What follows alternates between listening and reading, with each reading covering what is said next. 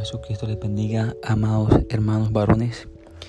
Espero que al escuchar este audio se encuentren bien, que el Señor Jesucristo lo esté guardando y le esté dando sabiduría para continuar en este caminar que como fin y objetivo es llegar algún día a estar cara a cara con nuestro Señor Jesucristo en el reino de los cielos.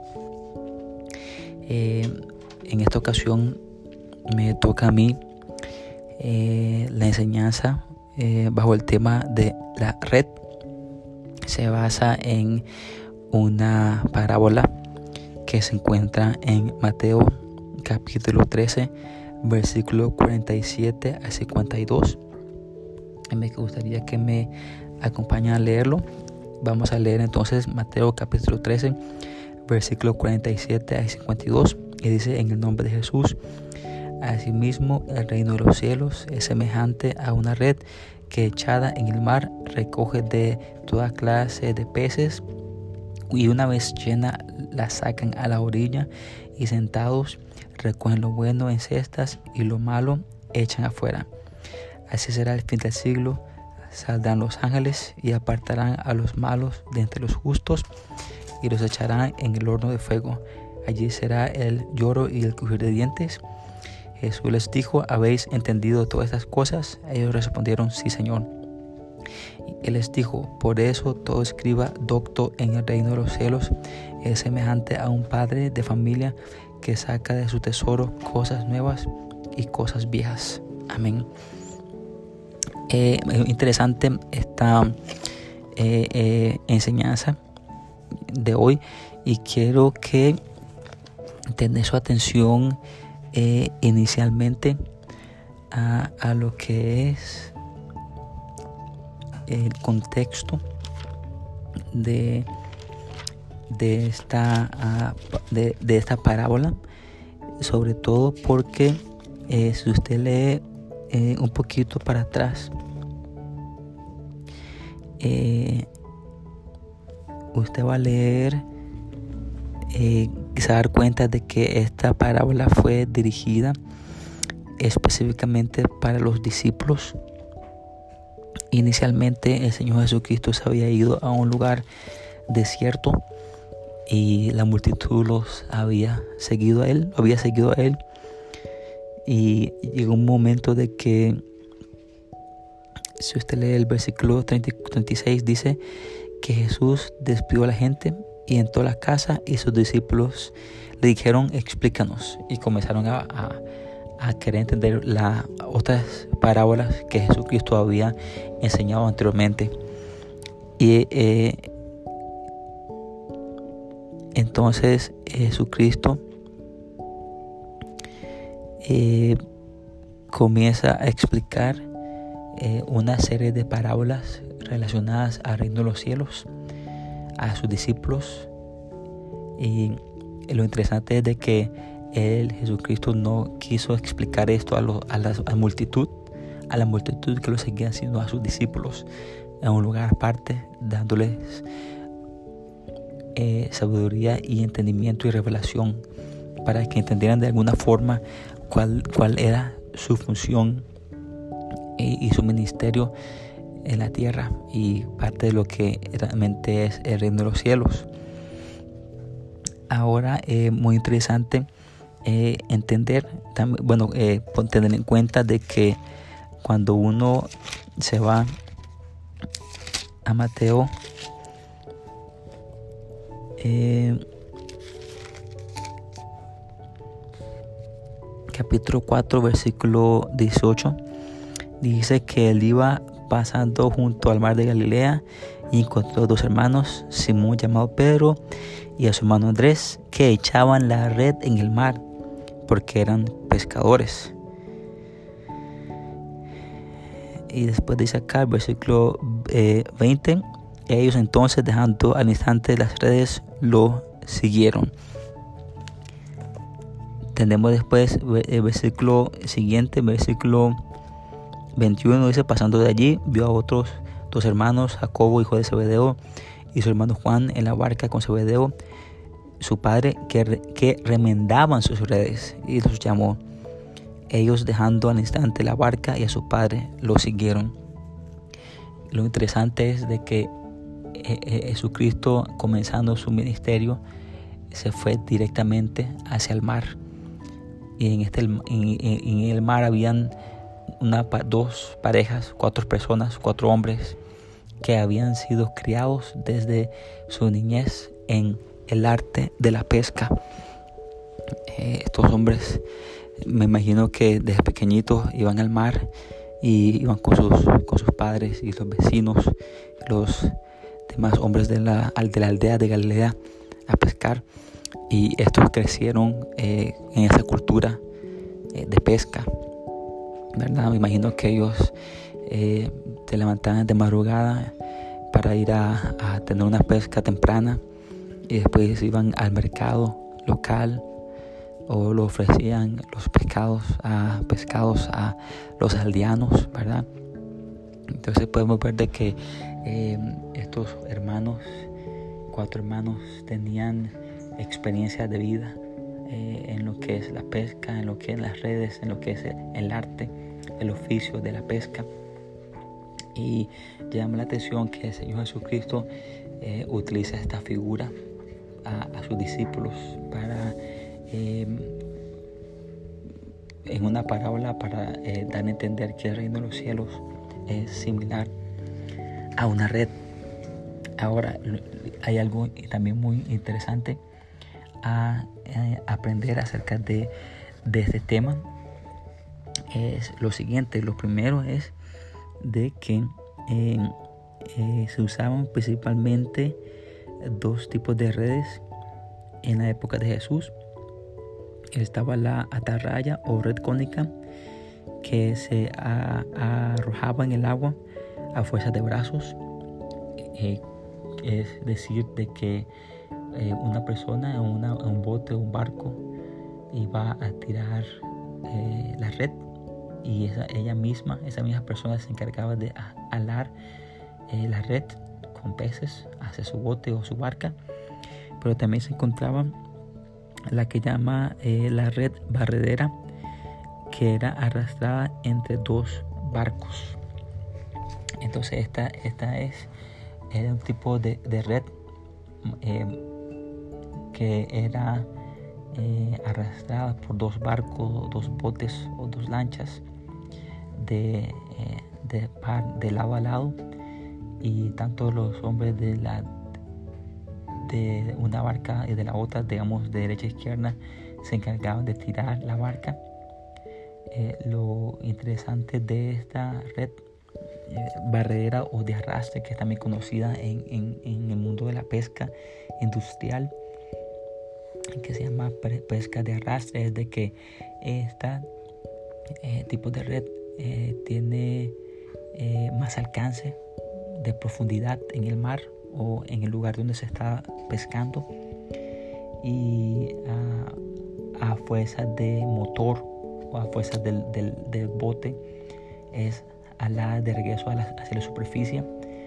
Y algo interesante también es de que eh, la primera tipo de, eh, de, red es más pasiva, lo cual significa que el, usted puede, usted la, la, atarraya o, o red que uno la puede tirar y dejarla ahí y después arrastrarla cuando uno piensa que sea necesario. Y mientras tanto, esta red ah, barrera o de arrastre que es la segunda, el segundo eh, tipo de red que existía y se usaba en el tiempo de Jesús.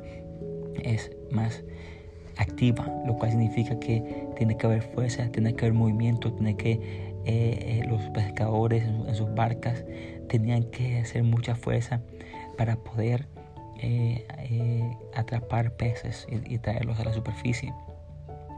Esto enseña de que en la segunda, en la parábola que estamos ahorita hablando, el Señor utiliza la red barredera como ejemplo. Hay otras personas de la Biblia que no es Reina Valera 1960 que justamente especifica en su texto como red barredera. Eh, la Reina Valera no lo menciona de esa manera, Ah, yo me encargué de buscar otras opciones y realmente sí aparece, usted puede hacer esa, investigación por su propia cuenta y se va a encontrar con la red barrera. Ese es el tipo de red que el Señor Jesucristo utiliza en estas parábolas de la red. Aquí dice que el reino de los cielos es semejante a una red o una red barrera que echan en el mar recoge toda clase de peces. Lo interesante es, primeramente, que está hablando que esta red es, eh, se asimila al reino de los cielos. Y sabemos que, que Jesucristo dijo, arrepentidos porque el reino de los cielos os se ha acercado en Mateo 4, 17. Entonces lo primero que eh, hay que tener en mente es que cuando uno va a pescar o cuando el reino de los cielos está en esa, en esa acción de pescar, eh, se espera de que haya, que haya una actitud de parte, por así decirlo, del pez, que uno va a pescar, el hombre, la mujer, el niño, la niña, el joven. Eso es lo primero. Y segundo dice que eh, toda especie, de, toda especie, toda clase de pez, podemos entender de que el reino de los cielos no discrimina ni por tamaño, ni por color, ni por raza, ni aún por la propia creencia que una persona pueda tener. Esto no significa que, que el reino de los cielos acepta doctrinas o creencias equivocadas, sino que la misma palabra dice que Dios no hace acepción de personas, como muchas veces nosotros lo hacemos. Podemos hasta ver, ver que a la iglesia llega un borrachito y ya porque el olor de alcohol o porque se está sucio, ya uno comienza a discriminar a estas personas, comienza a, tratarlo de una manera diferente en vez de, tratarlo de una forma de que eh, pueda ser eh, atrapado en las redes del reino de los cielos, sino que los echamos. Obviamente que hay, hay un eh, asunto de orden en la iglesia, hay un asunto de, uh, de, de respeto, ¿verdad? Entonces no sé si me estoy dando a explicar. Eh, con esto quiero decir de que nuestra función es, como esa red, es no discriminar. Puede ser un metalero, un rockero, puede ser incluso una persona homosexual o una persona eh, lesbiana con ese tipo de, tendencias. Y que nosotros eh, cristianamente no estemos de acuerdo, no debemos discriminar, porque el reino de los cielos no lo hace. El reino los cielos ve una oportunidad de pesca, una oportunidad de poder sacar a esa persona de lo profundo del pecado, de lo profundo del mar. Amén. Y, eso es lo interesante de este tipo de esta, esta parábola y de la red de arrastre o bardera en sí, de que viene y saca, dice, de lo más profundo del mar saca de lo más profundo del mar. Y muchos de nosotros estuvimos justamente en, en una situación similar, en lo más profundo del pecado. Muchos de nosotros estuvimos en adulterio, muchos de nosotros estuvimos en fornicación, muchos de nosotros estuvimos en el fango del pecado, en la pornografía, en, en, en las fiestas, en el guaro, en los vicios, en las drogas. Aleluya. Y el Señor Jesucristo, amén, vino eh, como esa red semejante a esa red en el reino de los cielos y nos sacó de lo más profundo, amén, a la superficie, donde hay, había un, un, ambiente nuevo, donde había una, eh, un, un, un, aire diferente, donde vimos la luz de Dios y pudimos eh, cambiar nuestros hábitos, cambiar nuestra vida. Y eso es importante que, que lo tomemos en cuenta. Y la otra parte dice, versículo 48, y una vez llena, la sacan a la orilla y sentados recogen lo bueno en cestas y lo malo lo echan fuera. Ahora, qué importante, dice, y una vez llena, ¿quién me va a entender esto? Que, que, que, que el reino de los cielos no es conformista, que Dios no es conformista, que Dios no se conforma con que, bueno, tenemos 50 miembros, bueno, tenemos 100 miembros. Dios no es conformista en la parte numérica como podemos ver. Él quiere que todos alcancen arrepentimiento, que todos alcancen salvación. Y esto está hablando también un poco de un avivamiento de los últimos tiempos. Y con esto de este coronavirus, creo que es una oportunidad de recon, eh, repensar y reconsiderar nuestra función en el reino de los cielos como pescadores de hombres, como, como siervos de Dios, como hijos de Dios, que después de esta tormenta, por así decirlo, que no podemos pescar, que no podemos tirar la red, que no podemos acercarnos al mar y que tenemos que mantenernos al margen del mar, a la orilla del mar, para no hundir nuestra barca, para no ahogarnos, para no hacer que nuestras mismas familias, hijos, perezcan. Aleluya. Una vez que esta tormenta eh, pase, tenemos que eh, navegar mar adentro. Y eso es interesante, mar adentro, donde, donde está más profundo, donde es más difícil y también donde están los peces más grandes, donde está la multitud de peces. Ahí donde Dios quiere que nosotros vayamos una vez de que esta situación de, de este virus eh, se normalice de alguna manera. ¿verdad? Que nosotros podamos ir y pescar las almas, que podamos ir y, y, sin discriminar eh, si es testigo de Jehová, si es mormón, si es, si evangélico, si es eh, testigo de Jehová, si es católico, que nosotros podamos como los verdaderos hijos de Dios, como los que somos parte de este reino de los cielos, ir a pescar esas almas y traerlas y, llenar eh, la barca y la red en este caso. Y siguiendo aquí se la sacan a la orilla y sentados recogen lo bueno en cestas y lo malo lo echan fuera. Lastimosamente eh, eh, va a haber eh, momentos de que vamos a tener que, y tal vez no nosotros, tal vez será, sea más el pastor que nosotros, que tiene mayor autoridad, desechar lo malo, echar lo malo. un pasaje bíblico que dice que salieron de nosotros, pero no eran de nosotros. Amén. Entonces, lastimosamente, aún eh, haber hermanos entre nosotros, peces, que no son de nosotros, que no, que no deben estar con nosotros, que más bien van a contaminar a los demás peces, que van a echar a perder nuestro esfuerzo por eh, ganar los peces, ganar las almas para Cristo Jesús. Ahora, eh, muy importante eh, entender, sigamos con lo que dice aquí versículo 49 y 50 explica eh, muy claramente lo que eso de la red se asemeja al los cielos. Dice, así será el fin del siglo, saldrán los ángeles y apartarán a los malos de entre los justos y los echarán en el horno de fuego. Allí será el lloro y el crujir de dientes. Amén. Entonces sabemos de que está diciendo de que en etapas, eh, primeramente eh, que hay que trabajar, amén, en el mar y echar la red y recoger todas clases de peces. Y una vez que están llenos, y, traerlos a la orilla, que es prácticamente una representación de, la iglesia. Y, y, ahí viene la formación, viene la formación. Eh, muchos de nosotros llegamos a la iglesia como un pez herido quizás, casi boca abierta, casi eh, muriéndonos por eh, la falta de oxígeno, por, por, la, perdón, por la falta de, de, esperanza, eh, por estar completamente atados al pecado. Y venimos aquí a, a la iglesia y muchos de nosotros no teníamos en mente que íbamos a ser predicadores o que íbamos a enseñar o que íbamos a ser músicos o íbamos a ser evangelistas.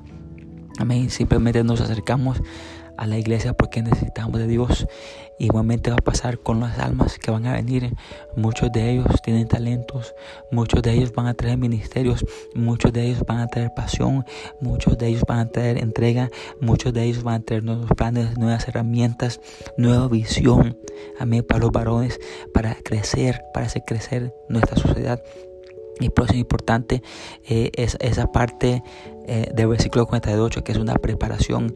Y, eh, y, siento que este tiempo también es un tiempo de preparación para todos nosotros como hermanos que estamos en la iglesia allá, de, de salir, amén, de las orillas del mar y meternos a mar adentro y sin miedo y sin ah, duda, ¿verdad? Ir a hacer nuestra función porque hay almas, hay peces que necesitan salir de, de, esas ah, redes del pecado que el diablo los tiene atados. Ahora, este, hay otra parte del versículo 51 y 52, que es muy interesante también. Jesús les dijo, ¿habéis entendido todas estas cosas? Ellos respondieron, sí, Señor. Él les dijo, por eso todo escriba docto en el reino de los cielos es semejante a un padre de familia que saca su tesoro, que saca de su tesoro cosas nuevas y cosas viejas. Ahora, ¿qué, qué hay que entender aquí? Primeramente, quién era o qué es, quién era en ese momento un escriba. Prácticamente eh, el escriba era una persona que llevaba registros escritos eh, durante el cautiverio de Israel. Eh, el, cambió radicalmente el carácter de la religión de Israel y los escribas llegaron a tener mayor importancia. Antes del cautiverio, el centro de la religión era el templo con sus rituales y sus sacrificios. Durante el cautiverio, eh, puesto que no era posible acudir al templo, en todo caso había sido destruido, eh, el pueblo tendió a estudiar asiduamente el texto de la ley y los antiguos relatos del éxodo y la conquista. Estos escritos a falta del templo le dieron coherencia al pueblo cautivo, pero necesitaron estudio, interpretación y diseminación, tarea que los escribas cumplieron cabalmente. Estos recopilaron los materiales dispersos que a la larga vinieron a formar el Antiguo Testamento. Los copiaron repetidas veces para asegurarse de que los textos sagrados llegaran a las nuevas generaciones con la mayor pureza posible. Ahora quiero detenerme aquí. Eh, acabo de leer eh, la función eh, principal y original ah, de los escribas. Amén. Que estos nacieron prácticamente o, por la necesidad de buscar de Dios, por la necesidad de que no había un templo y que no había, no había una Biblia. Ellos comenzaron a recopilar la información de los textos eh, disponibles en ese momento en la historia y comenzaron a crear o diseñar lo que hoy entendemos como lo que es el Antiguo Testamento. Y esta porción que dice, eh, eh, copiaron repetidas veces para asegurarse de que los textos sagrados llegaran a las nuevas generaciones con la mayor pureza posible. Se entiende como el texto ah, del Nuevo Testamento. ¿A qué, ¿A qué se refiere con esto? Con eh, su esfuerzo, su trabajo de copiar, el recopilar eh, el Antiguo Testamento. Esto, esta información iba a traer a las nuevas generaciones eh, el acceso a la información y, la base, amén, de lo que es ahora el Nuevo Testamento. Si ustedes han leído la Biblia en diferentes porciones del Nuevo Testamento, tanto Jesucristo como los discípulos y apóstoles eh, hacen referencia del Antiguo Testamento. Entonces nosotros no, y aún Jesucristo dijo que no vino a abrogar la ley, a abolir la ley, perdón, sino a darle cumplimiento. Entonces eh, el Señor Jesucristo aquí está dando eh, el valor de, de, la función del escriba con referente al reino de los cielos. Y dice que es semejante a un padre de familia que saca sus tesoros cosas nuevas y cosas viejas. Y esto hace referencia justamente al, al antiguo pacto y al nuevo pacto o la antigua manera en que Dios trató con el hombre Amén. Y la nueva manera en que Dios trata con el hombre para salvación eterna. Ah, un poquito de lo que son las dispensaciones. Eh, dispensación de la inocencia, dispensación de la ley, etcétera, etcétera. Y actualmente la dispensación de la gracia. Amén. Que es por medio de nuestro Señor Jesucristo. Gracia eh, o gratis, la salvación gratis. Amén. Por medio de la obediencia a Hechos 2.38. Ah, pero lo que me quiero enfocar aquí es de que eh, Jesucristo quiere que nosotros entendamos, amén, que el reino de los cielos tiene una base eh, en el Antiguo Testamento y tiene también una base hacia el futuro en el Nuevo Testamento y de que estos dos eh, se unen para traer salvación, para traer vida. hay mucha gente que dice que el Nuevo Testamento ya pasó, en parte tiene razón, pero cuando ellos dicen eso, lo que hacen es eh, minimizar ¿verdad? Y menospreciar la, la, palabra de Dios en la sección del Antiguo Testamento y otros que hablan también mal del Nuevo Testamento como muchos israelitas judíos que no aceptan el Nuevo Testamento, pero aquí Jesucristo está dándole ese énfasis que tanto el uno como el otro son necesarios para la salvación y que nosotros tenemos también de que darle ese valor amén, al Antiguo como el Nuevo Testamento y ser como ese padre de familia. Estuve investigando hoy de que eh, en ese momento de la historia del Señor Jesucristo habían personas de que, bueno, que no habían bancos y entonces lo que ellos hacían era, eh, eh, tenían lugares donde ocultaban sus pertenencias como tesoros, por así decirlo, eh, a falta de, un, de, un, banco, de un lugar específico para guardar sus pertenencias. Entonces, eh, el Señor Jesucristo también hace referencia a eso, de que nosotros no debemos de simplemente guardar la palabra para nosotros, sino que también compartir a, las demás personas este preciado tesoro que es la salvación. Y eh, también quiero hacer referencia, antes de terminar, que eh, la, Biblia menciona, ah, por lo menos en el Nuevo Testamento hay eh, aproximadamente 5, 1, 2, 3, 4, 5 versículos bíblicos que hablan de la red.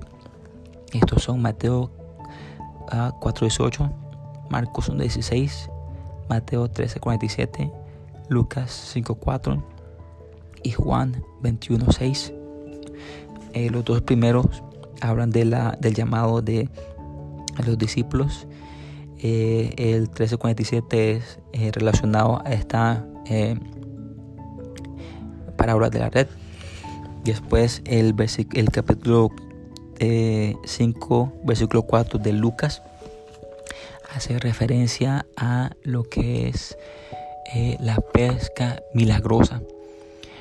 Ahora, si uno quiero que me acompañe a leer ese pasaje bíblico, vamos a leer Acá estoy por terminar Lucas. Este sería el, eh, versículo, perdón, capítulo 5, versículo 4. Vamos a buscarlo aquí, Lucas. Capítulo 5. Y vamos a leer el versículo 4. Eh, Dice, cuando terminó de hablar, dijo a Simón, boca mar adentro y echad vuestras redes para pescar. Déjeme aquí buscar eh, la versión de la Biblia un momentito para que lo leamos juntos, porque estoy usando eh, diferentes versiones de la Biblia aquí conmigo mientras estoy enseñando. Entonces estamos con Mateo, perdón, Lucas capítulo 5 y versículo 4. Déjenme buscarlo un momentito. Y dice aquí, eh,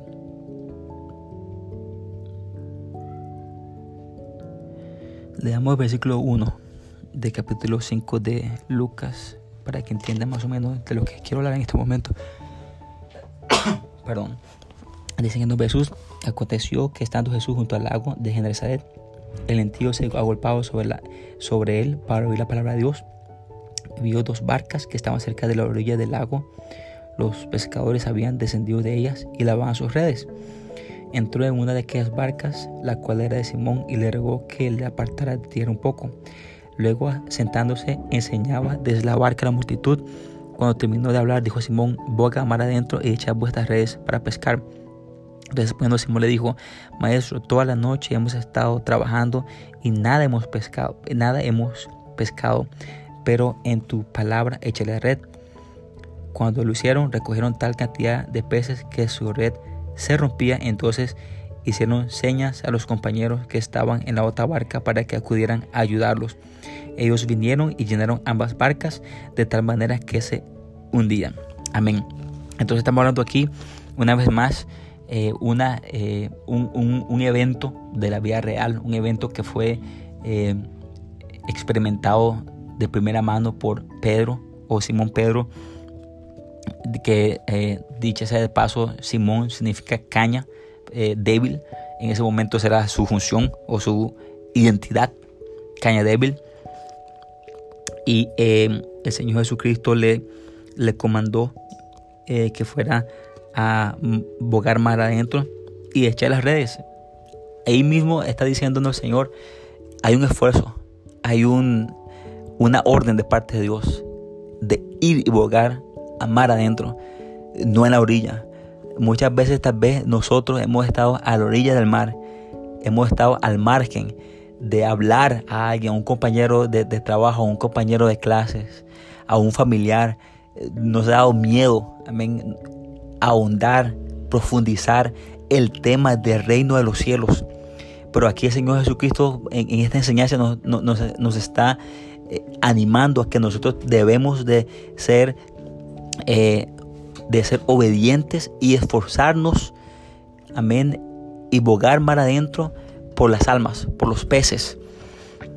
Ahora bien, la parte otra parte interesante aquí es que dice que eh, Simón dijo, maestro, toda la noche hemos estado trabajando y nada hemos pescado. Y nos ha pasado tal vez eso así a nosotros.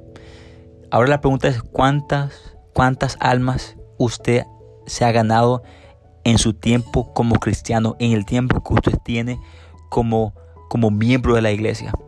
cuántos pescados ha pescado y ha traído al reino de los cielos, cuántos varones, cuántos miembros de su familia no están en la iglesia y usted ha tenido el empuje, ha tenido la inspiración, ha tenido las palabras de Jesucristo en su boca y en su corazón y, no, no, no las ha compartido.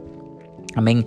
¿Cuántos de, nuestros, eh, eh, eh, ¿cómo se llama? Parientes, familiares, amigos, vecinos, todavía nosotros no hemos invitado a la iglesia, no, no, hemos profundizado a, poder compartir las buenas nuevas de salvación.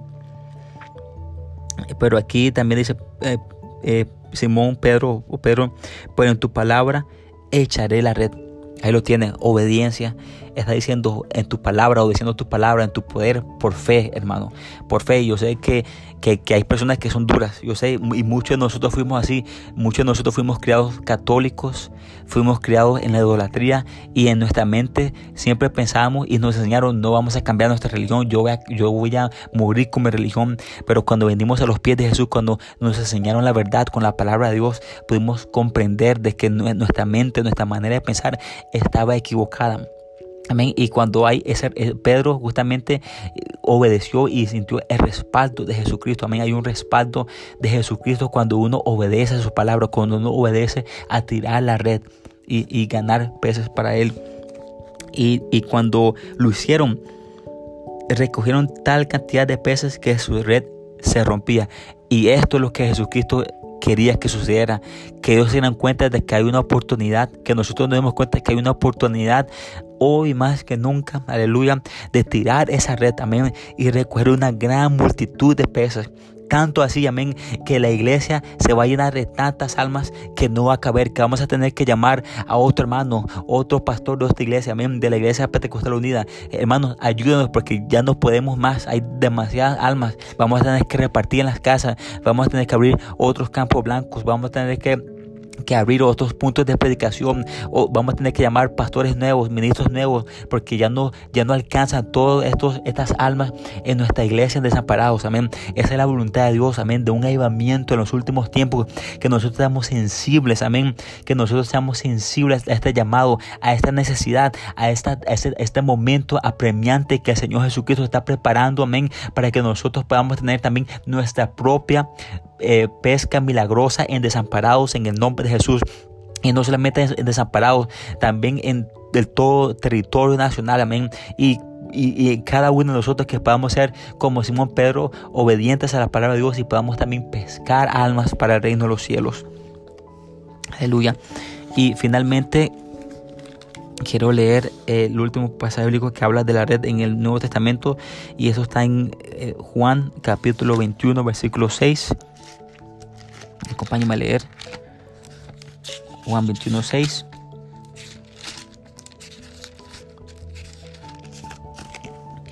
Juan 21, 6. Dice en el nombre de Jesús. Vamos a leer el versículo 4.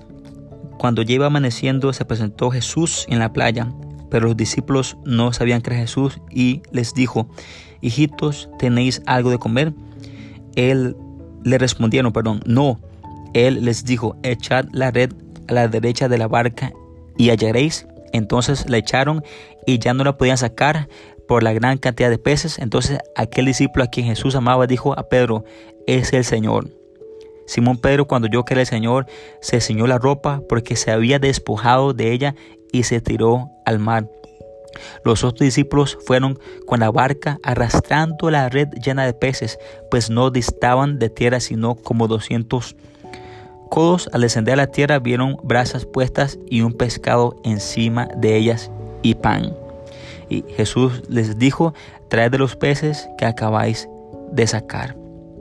Subió Simón Pedro y sacó la red a tierra llena de grandes peces, 153.